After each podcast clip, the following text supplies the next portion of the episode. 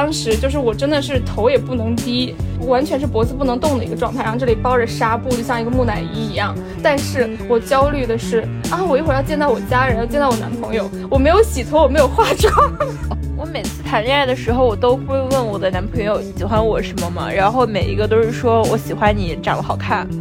然后我就觉得很疑惑，我首先觉得男人的话都是不可信的，其次我就会疑惑，那难道你看不到我身上其他的闪光点吗？我难道不是很有才华吗？我难道不是性格很好吗？但是我和我前男友谈恋爱的时候，我就问他你喜欢我什么？他说我就是觉得你长得好看。然后我就问他。那你不觉得我性格好吗？他就说，可是你性格很差。然后我当时就觉得，那他说我长得好看，倒是有几分可信度了。我的整个的长相，不管是又又比较幼，然后又胸比较大，呃，我内心虽然很很激进，就我看起来就没有搞女权的合理性。我整个人长得就是一个大妹男，我就为这件事情感觉呃，就深深的羞耻，我就觉得很生气。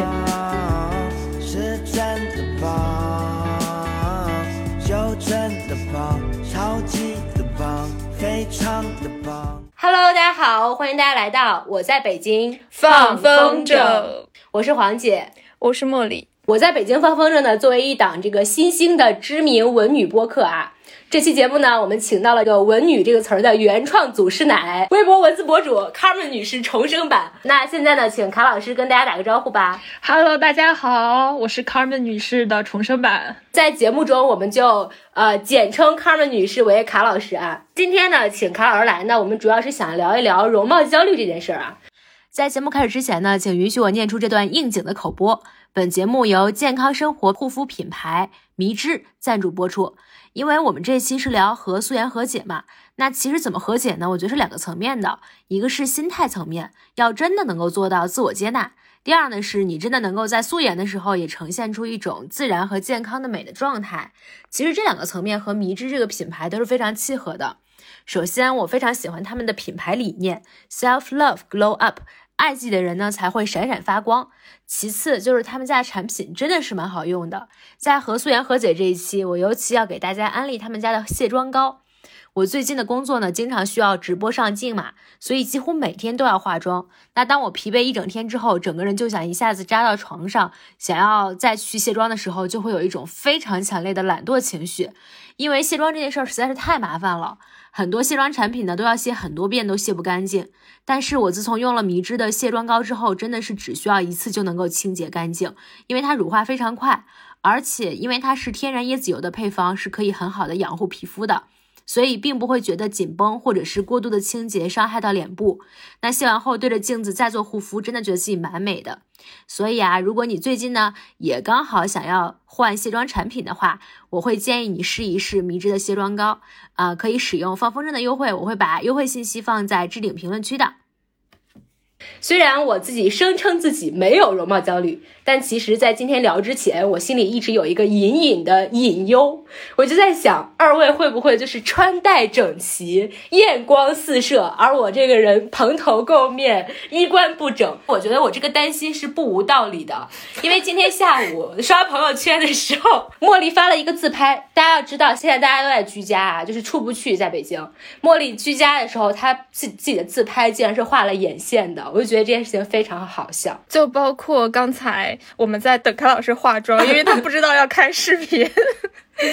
就真的很好笑，其实就是今天来聊这个事情，也有也有一些原因，是因为最近有一个视频挺火的，叫和素颜和解，我不知道你们看了没有？那个那个视频就是如果没有看过的那个听友，我先大家简单介绍一下，那个视频就是有一个小姑娘，然后在拍自己的脸部大特写的镜头，然后她就是在那里说，就是那种非常认真，但是又有一些做作的腔调，类似于说你有多久没有好好看过自己的脸了呢？好像每一天都是就是呃妆容精致的样子，我都。嗯，不敢直视自己的素颜，然后就说我就忍不住想哭，然后就真的就流下了两行热泪啊。然后在那个视频里呢，就是说啊，意思就是是时候该和素颜和解了。然后，然后这个视频发出来之后，就是就遭到了全网潮，到了网暴的程度，就是很多人都觉得他是在制造容貌焦虑，因为他就是虽然说是在和素颜和解，但其实他那个视频里是化了素颜妆的，就很多人就这一点就非常被。诟病，就是就是你知道有一种妆叫素颜妆吗？就类似于你你画了又像没有画，但是其实就是每一步都做了，但是又像没有画一样。而且他那个视频里还是带了美瞳的，所以他就被嗯有一点被网暴。他被大家嘲完了之后，他其实又出了一个自己录视频的那个妆容的教程，就是教大家如何画一个素颜妆。所以我觉得他心态也是蛮好的，嗯。然后我今天就想说，呃，想跟大家聊一下，就是从这个和素颜和解的这个视频开始，你们当时不知道有没有看，或者今天听了之后对这个视频有什么看法？哦，我最一开始看到这个视频的时候，他其实已经被炒得很厉害了，就是。大家都在说这个女生就是很假，然后她那个大眼珠子就是美瞳很大，但是我其实觉得，我一直都相信她这里面是有一点真诚的，就是不管长多么好看，其实都会就是会有容貌焦虑。她说那些我真的不完全相信是假的，虽然有一些，比方说她说自己是，呃，祖传的肿眼泡，然后黑眼圈什么的。我一直都觉得他说这个和素颜和解是有一点真心在里面的，但因为我之前没有看过这个视频，但是我是知道这个概念。哎，就是你总是发的那个表情，那个女的流泪，你不知道吗？我以为啊，就是他，就是他，就是他呀，那就是那个素颜和解视频里面他留下两行热泪的那一帧，因为你一直用，所以我以为你是知道的。我不知道呀，我只是觉得那表情有点好笑，我觉得好好用哦。天呐，黄姐，黄姐最近就是疯狂热衷于用那个和素颜和解里那个女的流两行热泪的表情。对呀，然后她竟然不知道那个是出处。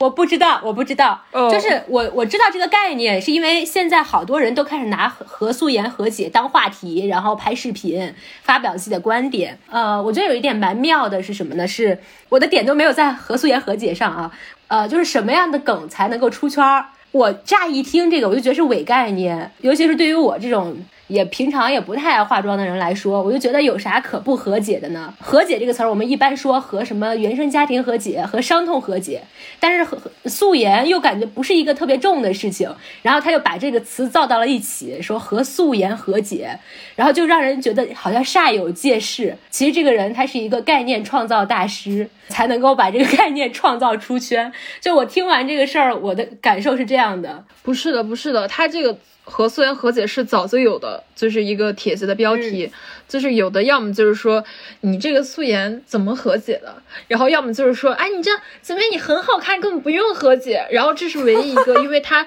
又显得自己很真诚，他都哭了，然后他就真的很好看，然后所以就是在这个前后反差之下，大家才开始吵他。其实之前的帖子里面就会有那种，我觉得你这根本就是很好看，你就是出来凡尔赛的。然后底下就有人说。他有可能真的不是凡尔赛，你看他其实鼻梁并不够高，我觉得他也确实需要和解一下，就是会有这样的争论。但是那个就是已经就大家觉得他好看到了一个就必须要潮，然后因为他又很真诚，就是都要所以 double 潮的一个状态。从我的角度上来讲，我是觉得蛮夸张的。我我一直觉得这个事儿很戏剧化，就是之前看那个了不起的麦瑟尔夫人，那个人呃是个脱脱口演员，在那里面她应该是结婚三四年，她老公都没有看过她素颜的样子，然后她每天都是。呃，她老公睡着之后，然后她才去默默卸妆，等到早上在闹钟响之前，她就自己自动醒了。醒了之后去把全妆化好，然后再躺回去，然后再假装醒来。我一直觉得这件事情是一个很戏剧化的事儿，直到最近就大家开始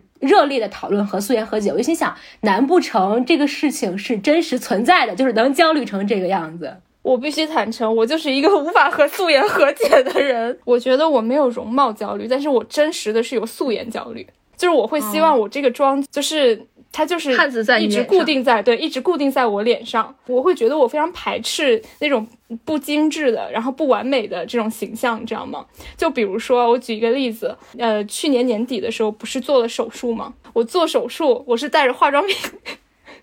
带着化妆品去住院的，然后那个。就就是在头，你化了全妆上的手术台。你听我说，就是在对头一两天，就是还没有我先住进去，然后要可能要第一天是做一些就是呃检查，然后就是没有没有做手术，没有排到我的时候，那两天我真的会每天早上起来化个妆。然后等到我真的做完了手术之后，就因为很痛苦，然后我不可能再化妆了。然后就是我那一周是呃，只能和我的素颜和解了。然后我就那一周没有化妆。然后等到我临出院的时候，哎，我那时候才刚刚做完手术七天哎，当时就是我真的是头也不能低，完全是脖子不能动的一个状态。然后这里包着纱布，就像一个木乃伊一样。但是我焦虑的是啊，我一会儿要见到我家人，要见到我男朋友，我没有洗头，我没有化妆。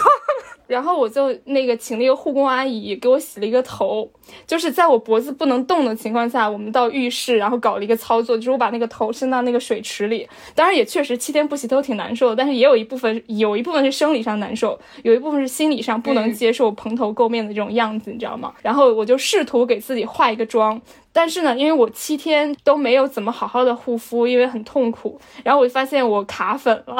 然后，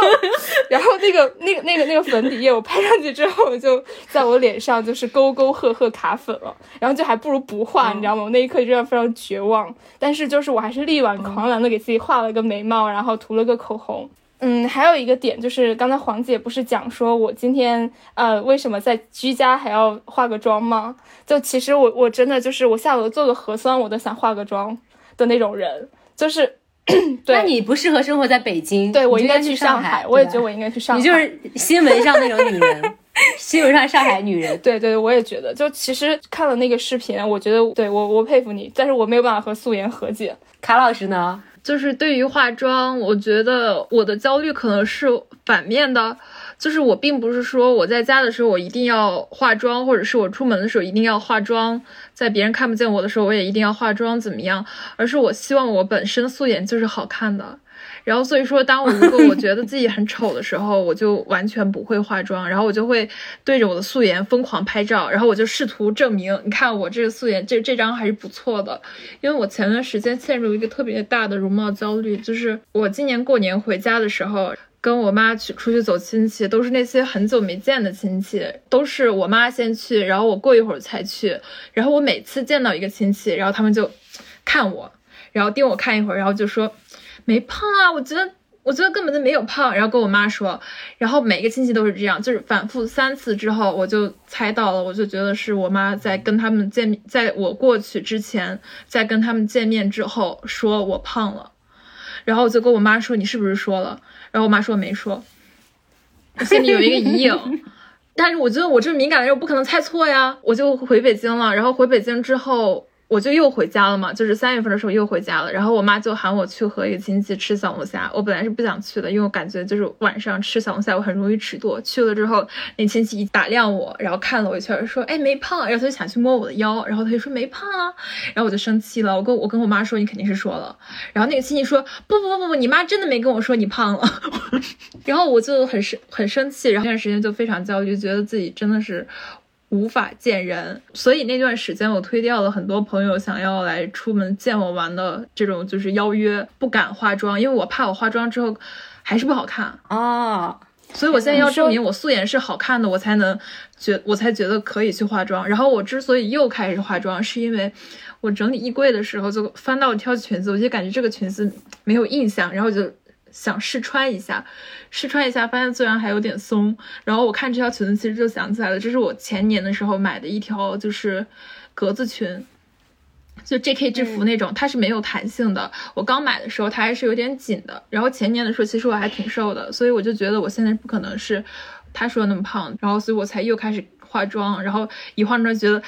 我怎么这么好看？然后我就马上去拍了很多照片。所以说，其实你本质上什么也没有变化，只不过是外物的评价影响了你对自己的自我判断。但是我觉得亲密的人的判断很重要。还有衣服呀，衣服告诉你你其实没胖，然后你才确认自己是好看的。衣服是一个很客观的标尺，它不会说别人说你好看，你就是好看；然后别人说你丑，你就是丑。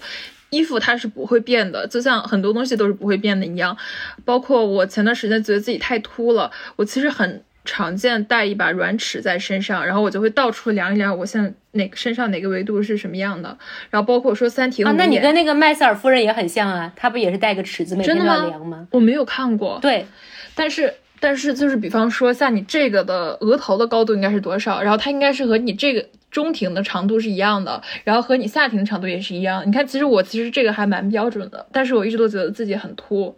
我。留刘海，从我有记忆起我就留一个刘海，然后留到我二十岁。我中间每次想把我刘海就是这样上去，就是留一个比较成熟的中分或者偏分，我都觉得自己太秃了。然后尤其是我前段时间又觉得自己很丑，我就更没有勇气把这个头留下去。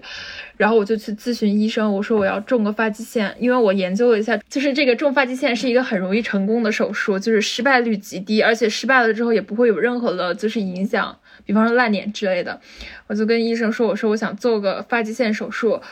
然后医生就让我量一下我的发际线的高度，我就量，我就。马上掏出我的尺子量了一下，发现我这个发际这个额头是六厘米高，然后六厘米高其实是一个最标准的尺寸。我这才知道我其实并不。我好想量一量哦，我现在就想起身去量一下我的额头。因为因为我也是一个额头蛮蛮蛮大的人，就是我们家遗传，就是额头都会补一些，然后大一些，比天庭饱满。对，所以我也会就经常觉得自己有一点秃，我也有这种困扰。我真的好想现在就起来量一下。你可以去，你可以去。天哪，哎，天哪，茉莉茉莉去量啦，去量了，好夸张，你们真的好夸张。A few moments later. 你们这太夸张了，我的妈呀！我看一看这个能不能量，这是不是我们录的最好笑的播客？是要量到哪个眉毛的位置吗？对，但是你要是觉得自己额头长，你可以稍微往上一点，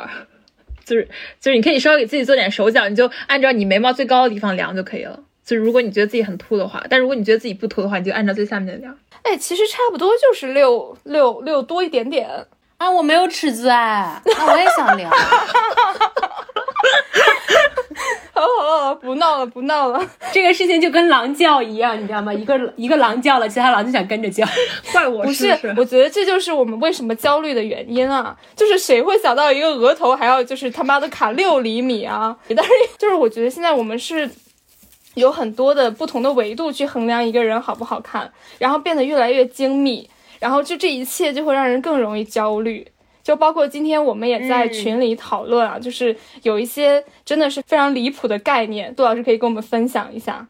就是小红书的一些，对对对对，小红书一些神奇的，就是美学概念。我觉得你们要开始卷我，真的，我我没有焦虑，聊完这些，我觉得你聊完可能就焦虑了。它不是一个，它不是一个，就是什么捏造出来的美学概念，它是一个医学概念。我真的在小红书上学到很多医学概念。我现在对于。就是人体的这个，就是面部的这个，就如果我要去做整容的话，我和医生是很有可聊的。就是有一天我在 P 图的时候，我就让小人把我鼻子 P 小点儿，然后我 P 着 P 着，我忽然就发现，哎，我这个鼻小柱是不是给我 P 的有点下垂了？哎，你先给大家科普一下什么叫鼻小柱，我都不知道啥叫鼻小柱，就是你的鼻子下垂的这一点儿。嗯，如果你的鼻小柱太短的话呢，你就是有可能会是一个猪鼻子；如果你的鼻小柱太长的话。也许你有见过，就是前期的杨幂，就鹰钩鼻，对吧？不是鹰钩鼻，就是这一块很长，就会显得有点奇怪。然后就比方说你笑的时候，可能会可能会碰到你的上上嘴唇。然后我想产生了这个想法之后，我就觉得，如果我不上网的话，如果我不用网络的话，我可能永远都不知道什么是鼻小柱。就是谁会去想什么是鼻小柱？我怎么会知道这个概念？我觉得真的很离谱。我觉得人是只要有一个尺子就会要往上去凑，但你如果不知道这个尺子，你就不会焦虑。可是就是网络给我们提供了太多的尺子了，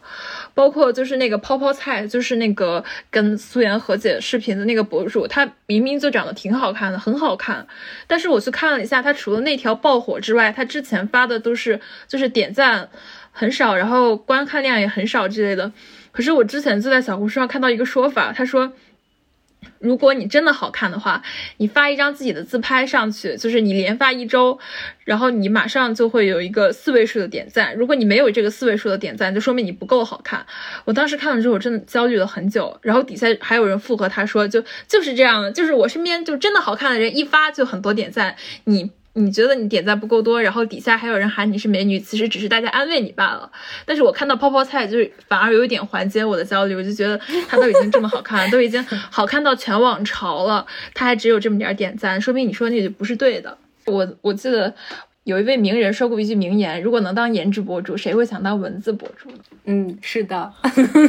这名人是谁呢？是谁呢？巴老师吧，巴老师，巴老师吧。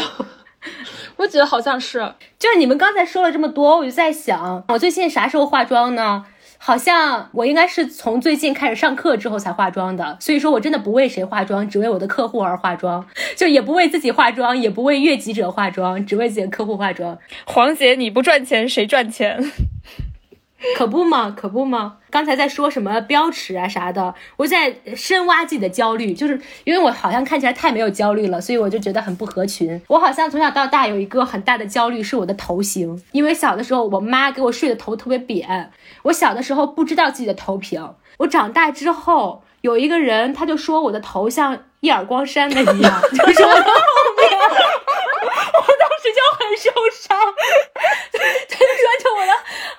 后脑勺像一耳光扇，就扇的特别平。然后后来我就特别注意，就是拍照的时候，确实就感觉人家的头是圆的，但我的头是扁的，而且因为这样，我就发现我的头好像比其其他人大。然后，所以我每次 P 图的时候，我都会先小头，然后再 P 脸。对，我觉得这个事儿可能是我的一个困扰吧，但是倒也没有说到了焦虑的程度。而且你说头这个事情，你看现在大家都可以整容、整这儿、整那，但是头就是我能现在有缩头的整容手术吗？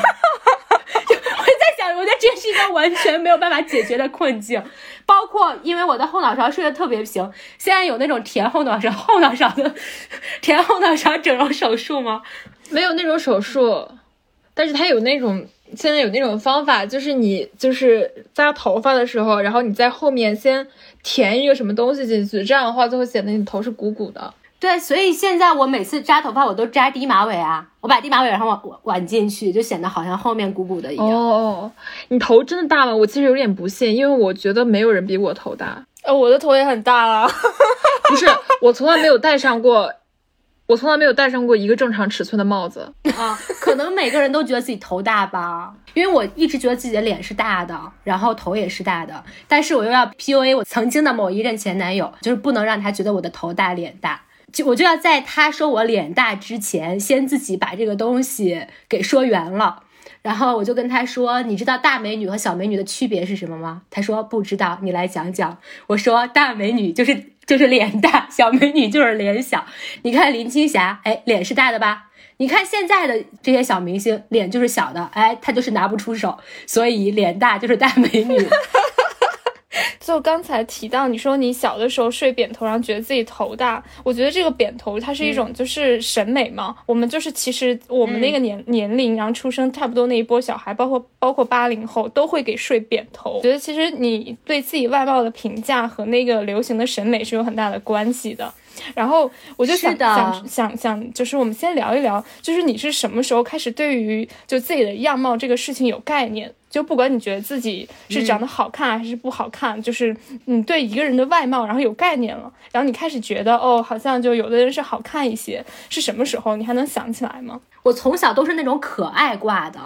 就是脸圆圆的，然后眼睛圆圆的，然后鼻子圆圆的，呃，然后我也不觉得自己好看。我觉得我小的时候不觉得自己好看的一个原因，是因为我妈是一个不会夸人的人。我妈是一个那种哪壶不开提哪壶的人，她就从来不会说我哪里好看，然后她只会说我哪里难看。而且我妈的审美审美标准是以她自己的脸为标准的，她觉得自己是最好看的。因为我妈是一个头很小的人，然后眼睛也很大，鼻头非常的秀气，然后嘴唇薄薄的，她就觉得自己是美的范本，然后她就拿着她的这这个美的范本来卡我。所以，我妈小的时候对我的评价，她就说我的眼睛是妈妈眼，妈妈眼就是我们的一种方言，啥意思呢？就是眼睛耷拉着，就是往下垂，然后她就觉得这样不好看，然后说我的什么。就是颧骨，因为就是那个颧骨我不是高的，我是平的嘛。然后我妈就说我这样的颧骨叫什么瓦姑脸，因为我的鼻头是圆的嘛。这个是应该是随我的奶奶，但是我妈妈的鼻头是特别秀气的。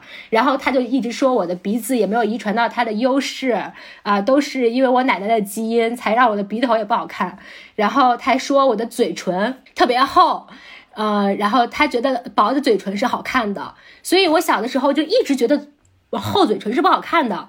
直到我长大之后才知道，哦，原来还有丰唇这一说，就是那些嘴唇薄的人还要去丰唇，我才知道，哦，原来我的嘴唇是好看的。所以就是我小的时候，我对自己的认知是我自己看自己挺顺眼的，但是我妈就一直觉得，她就各种挑，横挑鼻子竖挑眼，我就觉得我自己不好看。小学的时候有雀斑，就是集中长在我的鼻子上，大概有十几个吧，然后黑黑的。我当时心里特别难过。我每次就是照镜子看着自己的脸，我都会觉得这么可爱的一张脸为什么要长雀斑？就是我就觉得好像世界上一切完美的事物都一定要有瑕疵一样，我就会顾影自怜，觉得非常的惨。当时电视上不是有那种电视购物，就卖那种祛斑的产品，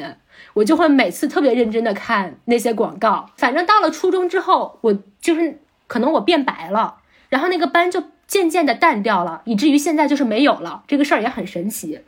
然后我是啥时候觉得自己可能还有点好看的？其实就是上了初中之后，开始有男生喜欢我。嗯，就是当时喜欢我男生还挺多的，可能有个五六个之类的，我忘了。反正就是，反正还是有一些的。刚开始上初中，我就开始收情书了。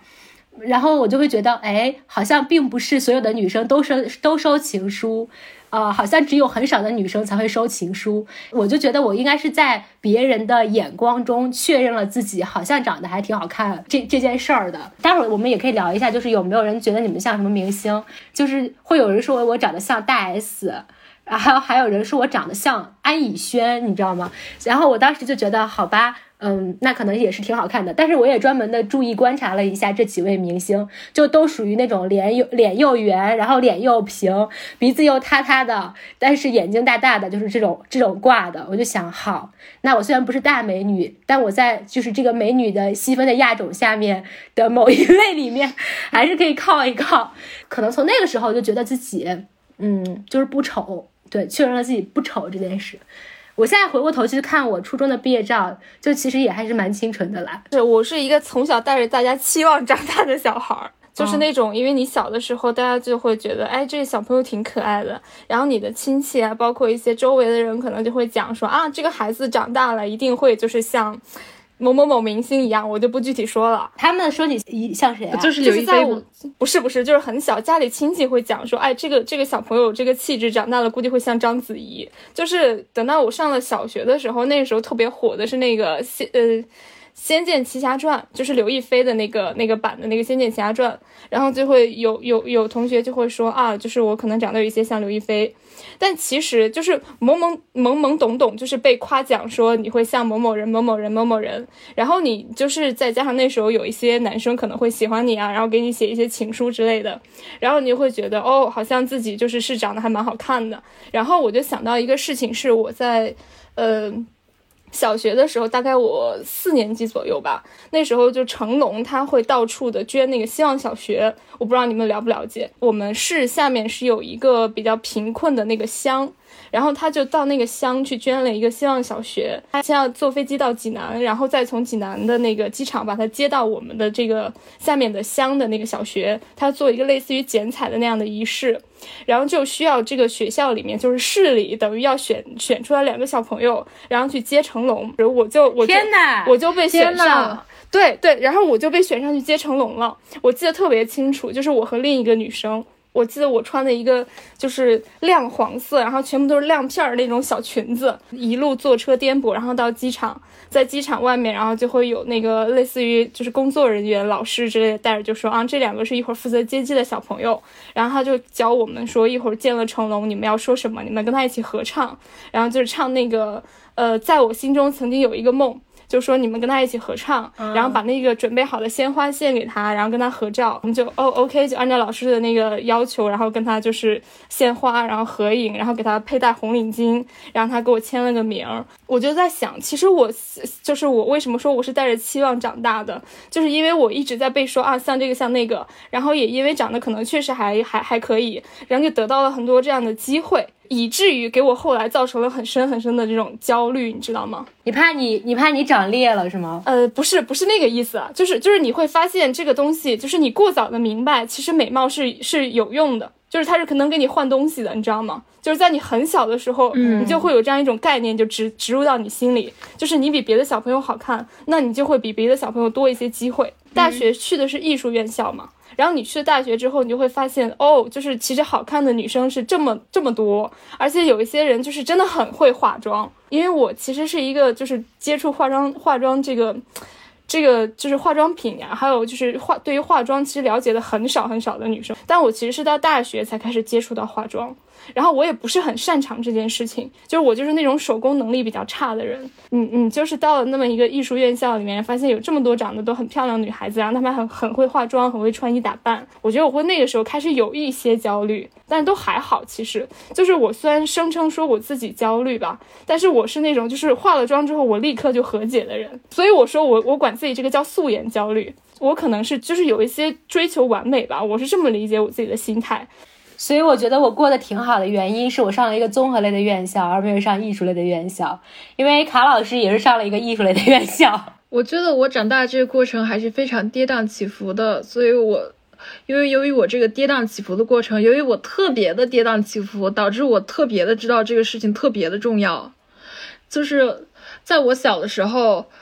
我妈和我奶奶关系很不好，因为我奶奶非常的重男轻女，然后所以我妈生了我之后，就在我奶奶家被遭到很大的打压，然后我奶奶就是这个是事实，就是非常的重男轻女，然后给我们没有一点好脸色看，然后我妈就觉得要从话语上夺回她对这个家的话语权。我长得其实是和我妈很像的，我只有一个地方不像她，就是我的鼻子，就是我的鼻翼会宽一些，我有一点就是肉鼻头，然后我这个就是遗传自我奶奶，就和黄姐一样，我觉得这个。肉鼻子就可能都是遗传奶奶，我奶奶这个基因强大到一种很大的程度，就是我爷爷也是一个高高鼻梁，然后细溜鼻子这种，我姥姥姥爷也都是，只有我奶奶是一个肉鼻子。我奶奶这个基因强大到什么程度？就是整个的三代，她生的三代，我奶奶这一代，然后我爸爸这一代和我这一代，我算一下。只有两个人幸免于难，就是只有两个人没有他这个鼻子。我奶奶生了三个，只有我大姑是一个正常的鼻子，然后别人都是肉鼻头，然后他们又在繁衍生息，然后一家都生了两个，所以现在就是六加三加一，就是十个人里面。只有只有我大姑生的儿子和我大姑是没有的，然后我大姑生的我的堂姐也是这样的情况，然后我妈就要夺回这个话语权，她就开始在不分场合的说肉鼻子有多么糟糕，她就到处说，她到处说，就是你就说这个老杜家的这个鼻子，我觉得他就是不是一个好鼻子，真太难看了。我妈也是，我妈就一模一样。我妈就看着我说，哎，你说你。哪都好，为什么长了一个老杜家的鼻子？然后，然后我小姑，我小姑生了孩子，她生了孩子，她第一胎生的是个女孩。然后她，你知道，小孩其实都是没什么模样的，就是非常小的时候，你其实完全看不出来之后会长成什么样。她稍微长得有一点苗头，我妈就开始说，又是一个老杜家的鼻子。然后导致我妈这个话术非常的成功，我们全家三代都自卑了。尤其是我妈现在其实其实确实已经掌握了话语权，但是我奶奶一到无聊的时候，我们奶奶就说，如果我不长这个鼻子，你们也都不会长这个鼻子，其实也都是我的错。然后我我上次去我堂姐家住，然后我堂姐就说你也老在北京，你说我这鼻子是不是应该做一下，怎么怎么样？然后我说，其实我堂姐的鼻子也是很正常，只不过有点肉。然后我们所有人都觉得这是不好的，只有我妈那样的鼻子是好的。我侧面鼻子是和我妈很像的，就是我们这儿都有一个骨节儿，嗯，这是。这不连续的，然后这有一个节儿是断下来的，然后就是我妈本来是一个有点鹰钩的鼻子，只要我一旦反驳，我妈也有点鹰钩，然后他们所有人，然后我我妈就会，怎么了吗？你妈听到你说话是吗？你妈开始质问你，在说我坏话。你们能听懂吗？我刚跟我妈对话，我没听见你妈说啥。我刚说，我以为你妈质问你在背后说她的坏话。我我妈其实是有点鹰钩鼻的，但是她的鼻子是很确实很细，但是有点鹰钩，就这有点下垂，就鼻小柱有点下垂。然后我每次一说，我觉得妈你鼻子也不是很标准，我妈就那我七点会不会早啊？你说提前起啊？我知道了，行，知道了。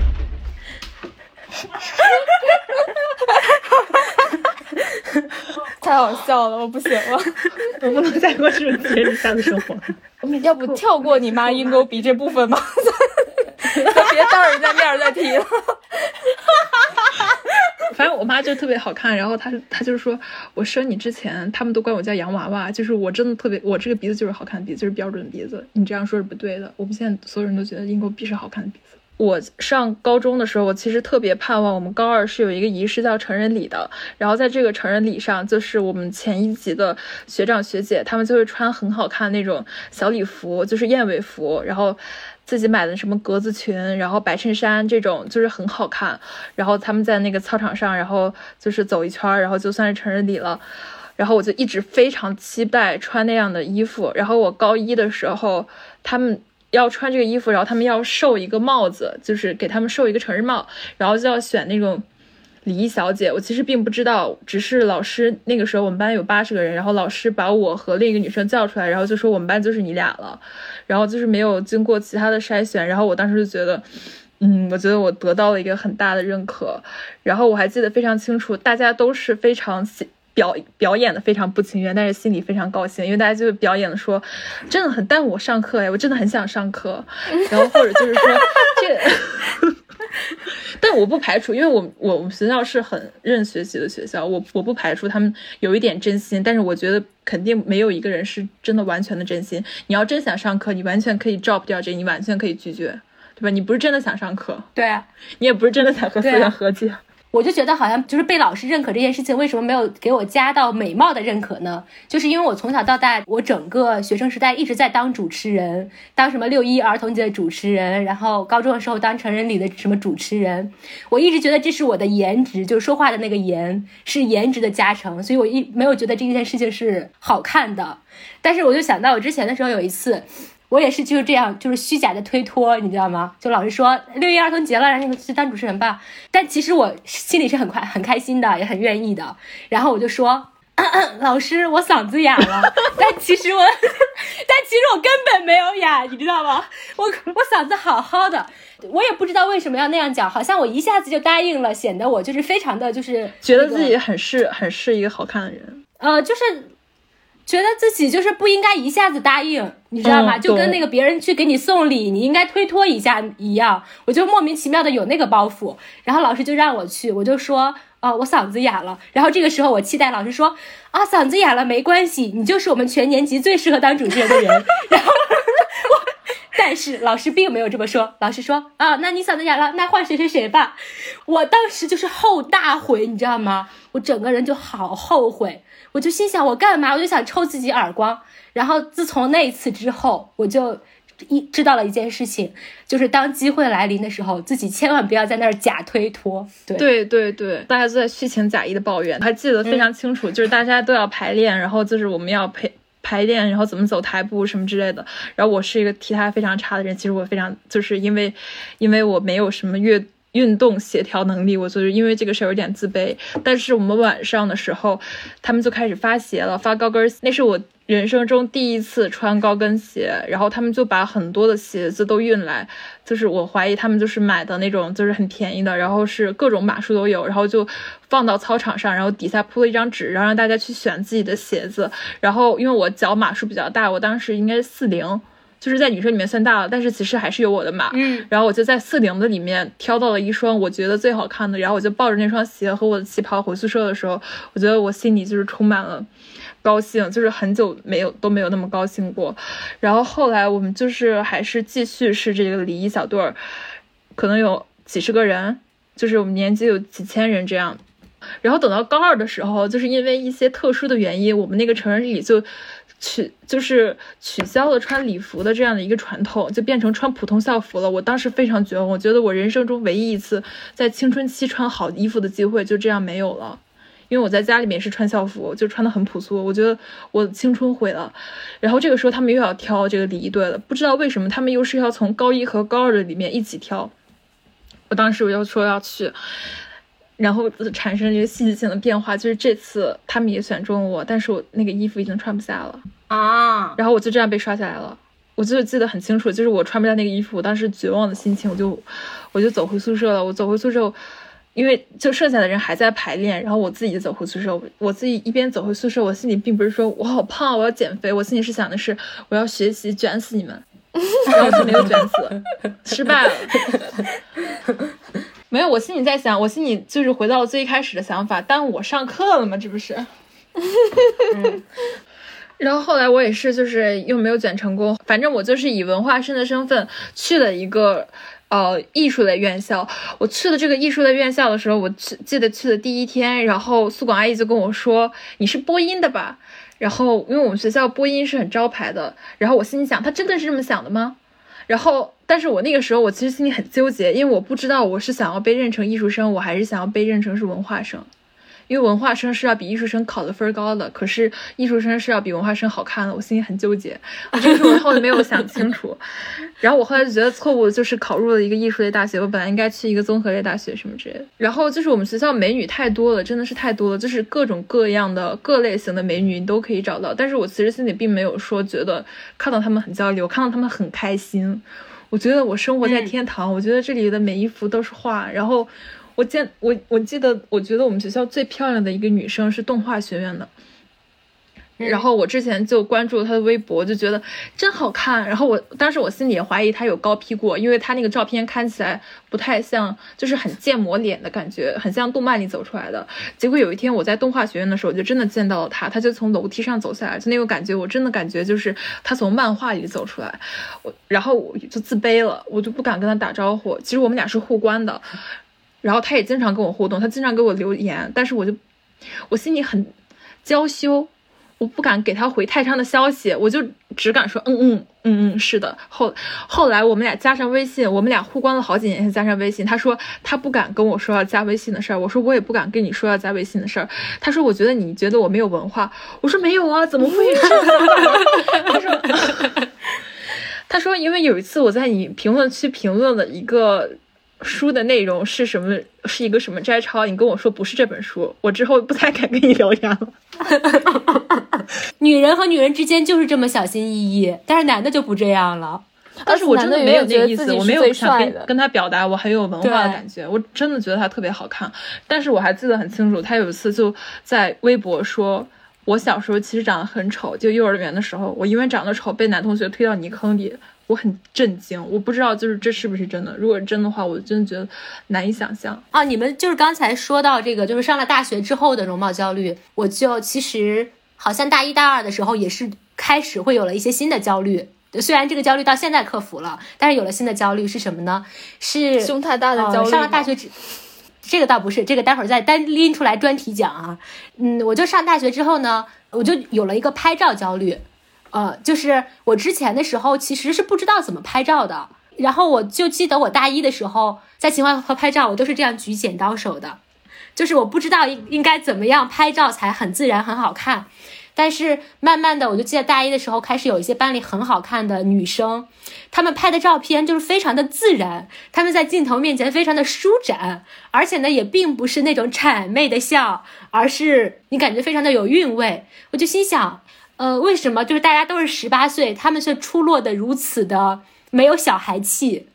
然后我就当时就特别的羡慕，然后我就觉得那个时候我有了一些拍照的焦虑，一方面是这个拍照焦虑，然后第二方面就是就是因为我长得太就是太甜美可爱了，就是如果非得给我自己归一个类的话，是这种可爱挂的。就我最近不是还发微博说我就是长得像那个就是按摩房里的按摩小妹的那种脸。就是一看就要被那种大哥，我给他洗脚的时候，他要羞辱我的那种按摩一脚把那个水盆踹翻是吗？然后你就只能跌坐在一旁。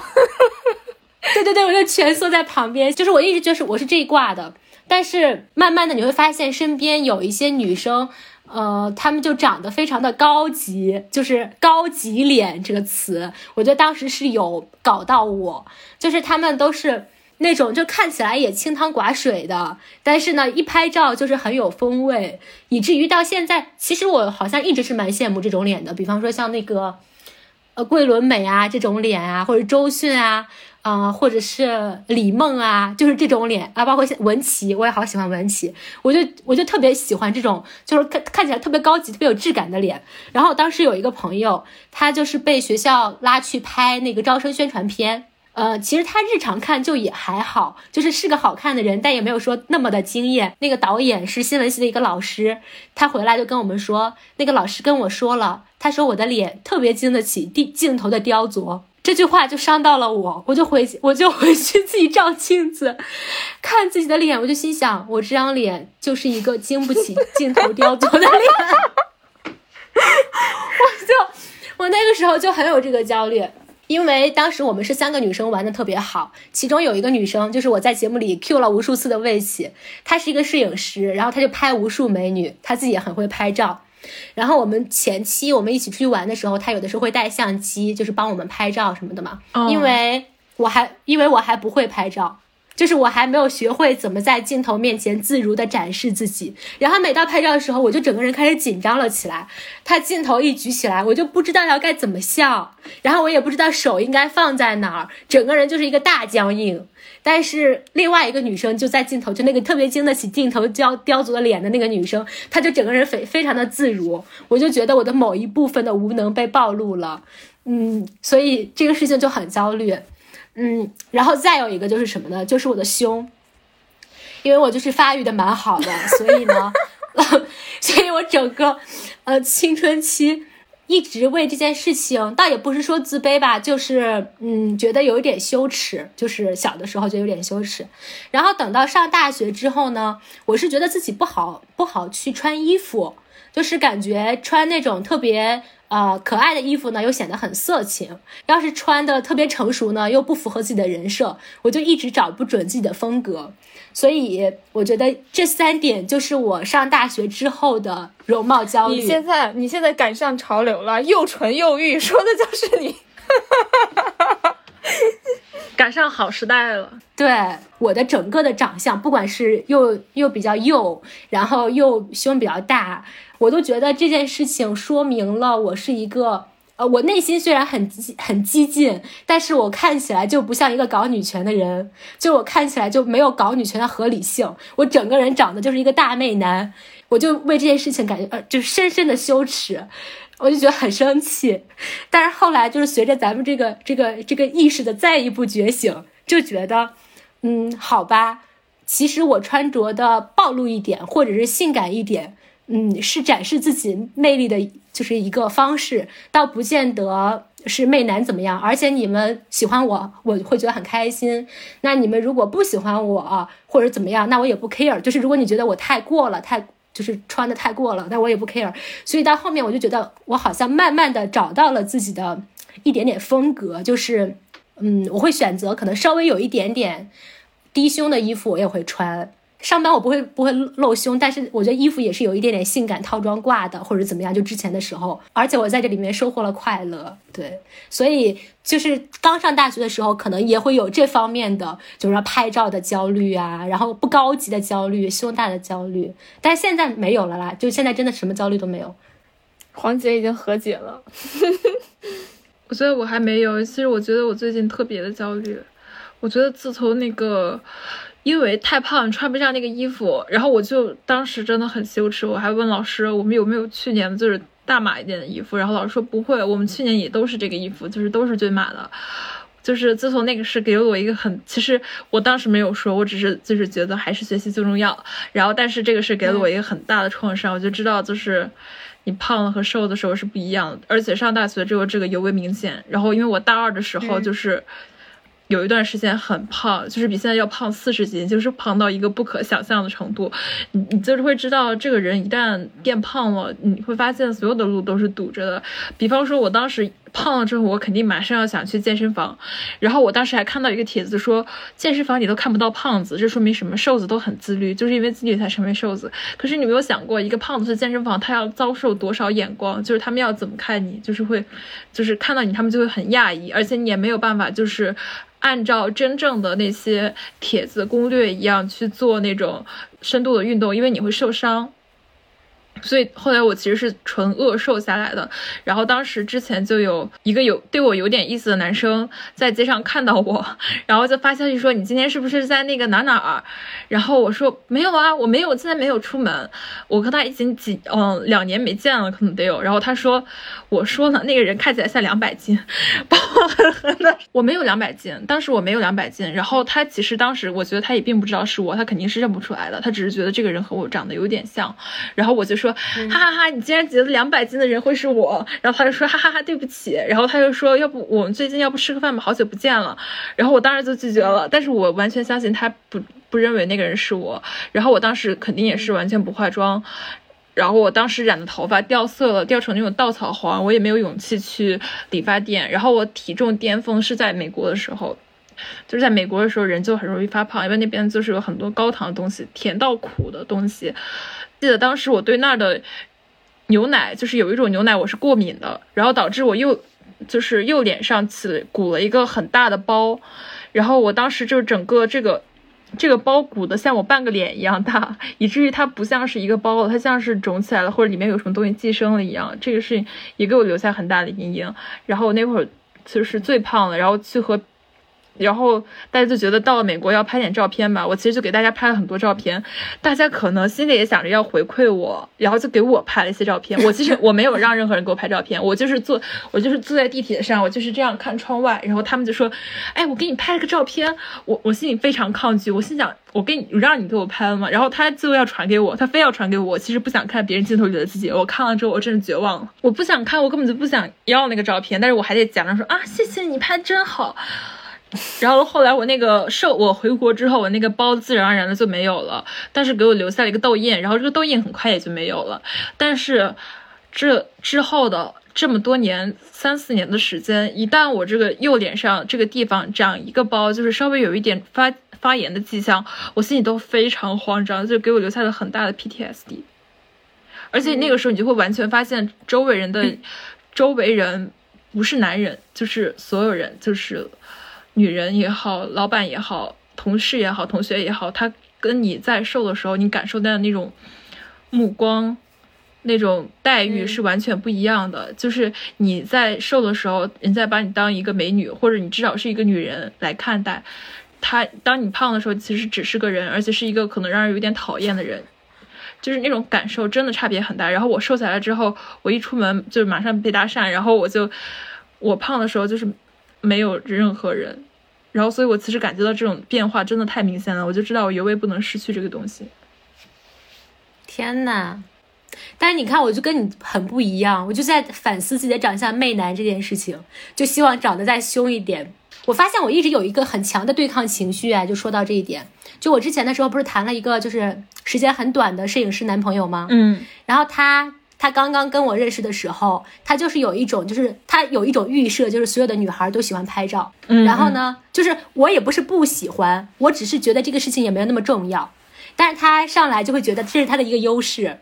然后他会跟他会他就跟我说，我会给你拍很多好看的照片哦。我不开心的点很奇怪，就是我不希望他觉得我是一个非常的喜欢拍照，然后因为有一个摄影师男朋友而感到十分开心的人。对对对，我不希望这样，就是我就觉得这件事情也还好，因为我跟他谈恋爱的时候，我已经就是完全和解了嘛。包括我现在如果跟有的人吃饭，然后他如果一直在修图啊，或者是，呃，他是一个非常在意社交媒体上对自己外貌评价的人，其实我会觉得有点嗯难受，所以我就希望把这些东西摆脱开，呃，所以我就是一直希望自己长得就是冒犯男人，而不是说讨好男人。我发现我有这种很奇怪的东西在。但其实你想长得讨好男人，你也希望是长得讨好男人，不是不讨好男人的好看的样子，而不是不讨好男人的丑样子。如果你真的只是想不讨好男人的话，你现在马上变胖四十斤，你就是不讨好任何一个男人，任何人男人看到你都觉得你很你有点可怕，你你是值得尊敬的。哦，我觉得你说的对，因为我不是一直在就是很羡慕高级感吗？我因为我觉得那样也是好看的，但是又不媚男。对，就你其实并不羡慕高级感本身，或者说。就是有点攻击性本身，只是羡慕就是有这样特质，然后还是好，就是又好看又高级，对对对，最好还有一点攻击性。而且说实话，胖了两年，胖了两年再瘦下来，我对自己的长相真的是完全失去判断。我我有时候会觉得自己长得非常的丑。然后在我觉得自己长得非常的丑的时候，我去洗手间，我们家那个洗手间是没有窗户，但是我觉得大家洗手间肯定都是没有窗户的。就是我在北京住的时候，我是不敢开灯的。然后我一进去，我就马上把那个门关的小小的，只有一点一道光，然后可以让我洗手，我就尽量不去看到我的脸。然后后来我就去，后来我就去那个厨房洗手了，然后。包括洗澡的时候，洗澡，因为我们那个洗洗漱和那个洗澡是一一块儿的。然后我在洗澡之前，我会先用我的浴巾把那个镜子给盖上，我就不要看到那个镜子。然后等我洗完澡之后，然后我再把那个浴巾掀开，然后我一边擦我自己，然后那个那个镜子上就会结很多水珠，然后我其实也看不清自己，然后就这样出来了，就不敢照镜子。然后可是如果我不小心看到了镜子，我又发现其实这长得还挺好的，然后我就会震惊，我我会真的会震惊，因为我在我自己的脑脑海里面，我已经把自己脑补成了一个女版岳云鹏。我不是说岳云鹏长得丑的意思，我是真的会觉得我自己就是长那样的。然后我一看到镜子，我居然长然后岳云鹏就是长不好看，你现在防杠意识太强了，你知道吗？你说了，你说了，是你说的，然后，然后我我真的会觉得自己就长那样，我有觉得自己长了一个非常浮肿的脸，但其实并没有。包括前两天我在和跟我的一个朋友打电话，就是，然后我就说我上次失恋了之后，我感觉我不敢再谈恋爱了，因为我觉得我长得太丑了，然后我就要。他说的话其实大部分我都已经淡忘，但是这个我是非常仔细听的。然后他当然第一句就是说，我觉得你长得一点都不丑，我觉得你长得可好看了。但我觉得这是就是所有人听到这句话都会这么说，我就要接着听他说什么。然后他就说，我觉得你前男友那样对你，只是因为每个人喜欢的长相不一样。你比方说像我兄弟，他喜欢的女生的长相看起来可能就很一般，然后或者我觉得特别好看的女生，我兄弟也觉得很一般。他这样安慰我，我马上就感觉到不对劲，我就感觉到肯定还是因为我长得不够好看。你说如果我是高圆圆，就是也现在如果我是高圆，你别管你喜欢什么类型的，你是喜欢讨好人的、不讨好人的、清冷的。明艳的还是什么又纯又欲的，那都不可能，你都肯定会觉得他特别好看。所以如果他说你现在还不是，可能你可能不是他喜欢的类型，就说明你还不够好看的那种程度，我就更焦虑。所以就是就是非得把自己活成人民币，就是就是大家都得对对对喜欢。对对对对你知道你刚才说照镜子这事儿，我有一个不同的版本，就是我是属于那种路过任何只要能照出影儿的东西，我都会停在那儿照的人。就是在录这个播客之前，我就是在跟跟我男朋友在聊，说今天要录什么，然后他的职业是个演员嘛。然后我就说，我今天要录容貌焦虑。然后他说，他说真的吗？他说我我也有容貌焦虑。然后我当时就非常吃惊，因为因为我头一次听到一个男生跟我说他有容貌焦虑这个事情。然后我就说，我说是因为你身处这个行业吗？他说不是，他说他从小就容貌焦虑。然后他说他也是从小那种只要路过就是能够反射出来的那个能反射的那种物体就一定要照照一下的人。然后他也是，他就说他就很臭美，他就总觉得自己不够帅，并且还动过去整形的念头。然后我当时听了之后，我就非常惊讶，就是大家可能会觉得你容貌焦虑是因为你可能就是不太好看，你才焦虑。嗯，一个人他可以长得很好看，但同时他也可以很焦虑。就好像之前就是刚才那个卡老师说，他相信那个和素颜和解的人，他是真的就是觉得有一些那种容貌焦虑在心里的。就是其实我也是相信这个的，就是像黄姐刚才说，因为你意识到你的这个容貌是有价值的，然后你你不想就是失去这个东西。我我就坦白说，我觉得我就是呃，比如我在进入到工作之后，包括我在之前的恋爱当中，就是确实得到过很多机会，就是都是因为就是容貌，以以以至于其实我觉得我有一些。之前我就跟黄姐在说，我觉得我在素颜焦虑，我在容貌焦虑的时候，我焦虑的点其实我是怕我，嗯，不被爱，就是因为我会默认觉得说，呃，一个人他怎么样才可以，嗯，他他才配得到另一个人的爱。那我觉得首首先，他除了说他自己是要有一些比较好的品质之外，我觉得容貌也是一个非常重要的点。我就在想，我就在想，为什么会产生这样的想法啊？比如我们之前的很多。呃，读过的书吧，类似于像《红楼梦》吧，你就是说里面的那些呃姐姐妹妹，什么十二钗，就没有一个是不好看的吧？对对就是对，这是然后嗯就就就是仿佛说，就是这些这些什么天地间，然后最美好的女孩子，然后她们拥有这样那样的品行，但是她们还要拥有非常就是完美的容貌，就是她们还要非常的好看，然后他们才配得上嗯某些东西。然后包括就是我前段时间读那个，嗯，就是重读张爱玲嘛，其中有一篇那个连环套，呃，卡老师不知道还记不记得？呃，就是就是妮喜是一个就是呃长得很好看，但同时又非常不幸的这么一个女生。然后就是她是一个那种非常穷苦的家庭出身，然后她从小就是呃十二岁的时候就被她妈妈卖掉了，卖给了一个印度人，然后就是等于是做妾，但其实连妾也没有这种名分。然后她就一直希望说就是这个人能够娶她，但但是她同时又是性格又比较作，用现在的话来说的这么一个女生。生两个孩子之后，这个人还是没有。把她就真的娶娶为妻子，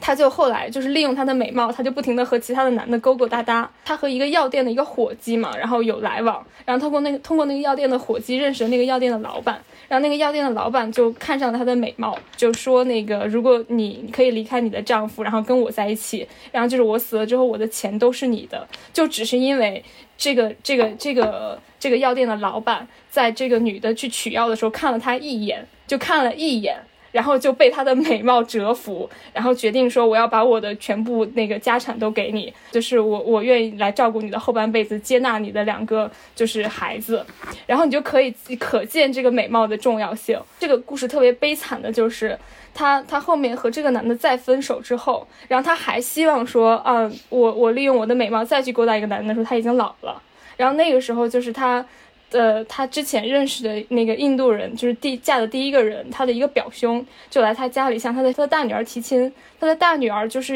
呃一个印印度混血，中印混血。然后当时他来提亲的时候，就是那个媒人上门来，然后就跟他讲说啊，我是来那个那个人家叫发斯利吧，说我是来替他向向你提亲的。这个这个人当时就一愣，然后他以为这个提亲的对象是自己，然后在他的内心戏就内心想法，张爱玲给他写的是啊，其实我还是有美貌可以依靠的。就是我还是一个美丽的女人，那个就写她就是那个歪倒在那个沙发上，就是做了非常风流的姿态，然后跟那个提亲的人说，呃不合适吧，说年龄上也也不太不太合适，我比他要大很多。然后这个媒人就说，啊年龄上是不太合适，然后说但是他可以等那个你的那个女儿长大，虽然他们现在是一个可能是十三岁，一个是三十几岁，说但是没有关系，说只要你结了这门亲事，然后。以后你们家的事儿他都会帮忙的。然后这个女的就当时就写，她说就正好就瞥向自己的女儿，然后就是黑处伸出了一双那个就是肤色有一些黝黑的手，然后说感觉那个手在她的那个未来就是抓了一下，然后那个故事就完结了。然后我当时看了这个故事之后，我就觉得心里非常的难过，我就我就在想，其实很多时候我们就是会在自己以前的这些读物里面去得到这样的一种呃。得到这样的一种确认，嗯嗯，就是一个女性，然后她的美貌是有很大的价值。我觉得我就是深受这种价值观的影响，以至于我觉得我就是要事事完美，就是哪怕是像那个杜老师他说，呃，他是从学习上卷别人或怎么样，就是但是你不不可否认内内心里其实你还是想说，呃，我要做一个就是又长得好看又学习好的人，就是就是你会想既要又要要这也要那，就是我觉得你会想要很多很多很多的东西。然后我觉得这是文学作品带给我的，就是我就是会追求那种完美，我就是没有办法和和和素颜和解，我就是都要，我就是就搞得会搞会搞得自己很焦虑。我觉得这个其实也是我想说的，因为我但是我可能侧重点不太一样，因为我在录这个之前我还就是回想了一下连环套，但是我没有，我刚去扫了一眼。嗯，我对这个故事印象是非常深刻的，因为我觉得这个和毛姆的面纱其实是很像的，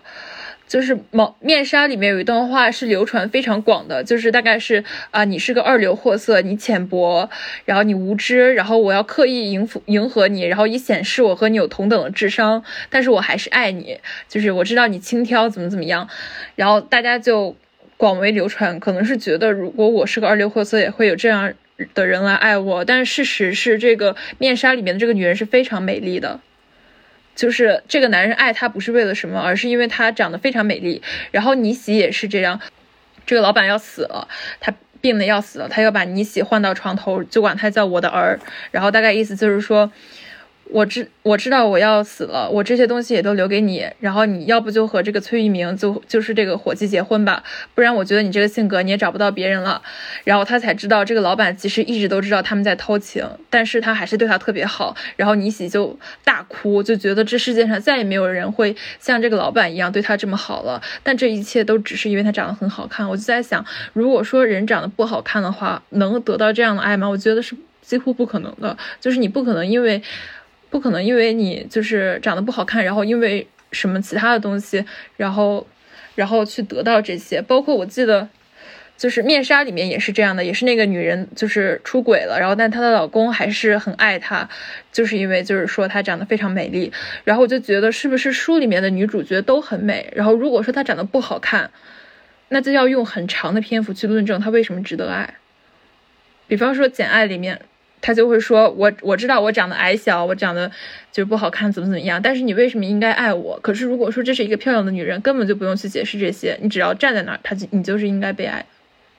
是这样，天哪！我觉得我从小到大的思路跟你们两个完全不一样。我觉得我受了，我受了太多儒家思想的影响了吧？可能就是你们，我你们在聊这个的时候，我就脑子里突然冒出了一句，就是非常经典的 PUA 女性的话，就是什么“以色示人者，能有几时好”。我自己一直在想的一个点是，我希望别人能够，我就觉得我这个脸吧，就是属于那种换不来东西的脸。如果我给自己打分，我觉得最多最多可以给自己打到六点五。到七我就我就不会给自己打了，我就觉得过分了，就是属于那种就是别人看着不难看，嗯，但是又换不来换不来什么东西的脸，就是只是赏心悦目而已。然后我就会有一种想法，是我希望别人爱我的时候，是不因为我的什么爱我的，他不因为我长得怎么样爱我，也不因为我拥有什么爱我，不因为我的学校爱我，也不因为我的。才华爱我，他什么都不因为，但他就是爱我这个人。我一直有这种天真的想法，所以我就会很觉得说，假如说对方是因为我长得好看而喜欢我，我就觉得，嗯，我就觉得这个爱站不住脚。我一直是这种这种想法啊，然后我就觉得他应该就是我我期待的那个爱呢，就是一个全然接纳我。我也不知道他为什么，但他就是全然接纳我。我就在想这个东西。天呐，你知道我和你有完全相反的想法，你知道吗？就是我我知道自己的美貌有价值，并且我也可以说用美貌换换来了一些东西。我没有刻意去换，但是我要在这里声明一下，我没有刻意去做什么，而是说就是我很轻易的就得到了一些机会。比如在面试的时候，可能就是呃，如果面试官是一个男性的话，那其实我得到工作的几率还蛮大的。然后包括我在刚毕业的时候。然后我面了一个金融 金融公司，其实我完全没有这方面的背景，但是他们就觉得 OK，这样一个人去做路演，应该也会有人愿意看吧，所以就要了我。但是我待了很短的时间就走了，就诸如这样的机会，就是你的我我说实话，我就会意识到这个事情是有用的，然后。你刚才说，就是如果一个男的，就是给你，就是他因为你的美貌去喜欢你，会让你觉得没有安全感。你知道我会有相反的想法，而我在面对男性的时候，我知道就是说，哦，就是他就是因为我长得好看喜欢我，就是他有这么一个明确的先决条件摆在那的时候，我会感觉到安全。我知道他要什么，就是就是反而我在面对女性的时候会不知所措，就是我不知道我能给对方什么，我也不知道对方需要我什么，我就会对这个关系感到恐惧。但是你把它简化到就是对面对一个男性的时候，我觉得这个事儿对我来说相对简单，就是就是 OK，我知道我知道他就是喜欢我，就是觉得我长得好看或者怎么怎么样，那他 maybe 就可以包容我一些另外的缺点，然后就好像是呃刚才那个。嗯，就是杜老师说的那个妮喜的那一段，对，就是就是他就是因为被那个药店的老板看了一眼，然后那个人如此爱他，到死的时候还会跟他和他的情人安排好后路，你就会觉得这这一切就是因为他的美貌换来的。就是他如果是长得不好看，他就是得不到这些东西。呃，我就觉得我就被这种价值观深深洗脑。我我会觉得这种有有交换存在的关系是让我觉得有安全感的。嗯，你刚才说完这个，我就觉得你这个想法是更牛逼的，因为你这个想法呢是没有把男人当回事儿的一个想法，对吧？你就是觉得他就是